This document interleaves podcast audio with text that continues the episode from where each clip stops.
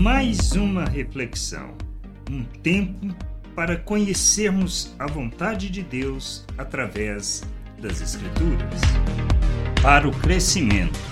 O que nos conduz ao crescimento espiritual e à maturidade? Quando meditamos nos ensinos do Evangelho, julgando a luz das Escrituras, nos empenhamos em buscar e compreender a vontade do Senhor, deixando-nos guiar pelo Espírito neste processo, como Paulo instrui a Timóteo em sua primeira carta, no capítulo 4, versículo 15 e 16.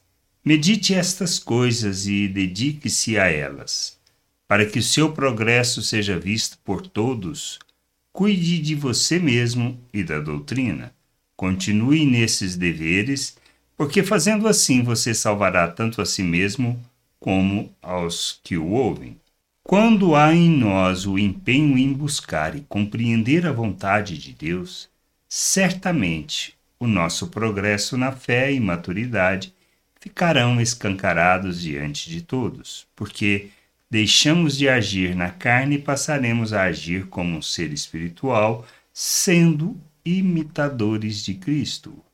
Nisto revelaremos as virtudes do Pai e seremos instrumento e expressão de Sua justiça neste mundo. Seremos exemplo e modelos para o crescimento e amadurecimento na fé, tanto nosso como para as pessoas à nossa volta.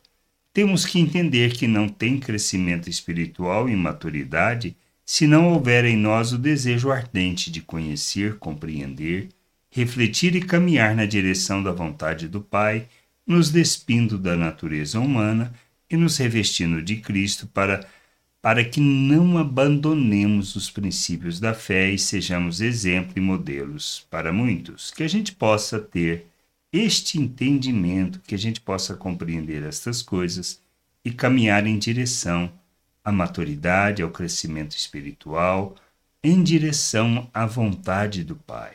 Graça e paz sobre a tua vida. Amém. Gostou da reflexão? Compartilhe. Não deixe de ler as Escrituras. Medite para poder crescer no conhecimento e vontade de nosso Deus e nosso Pai para que, conhecendo o Senhor, possa o revelar ao mundo.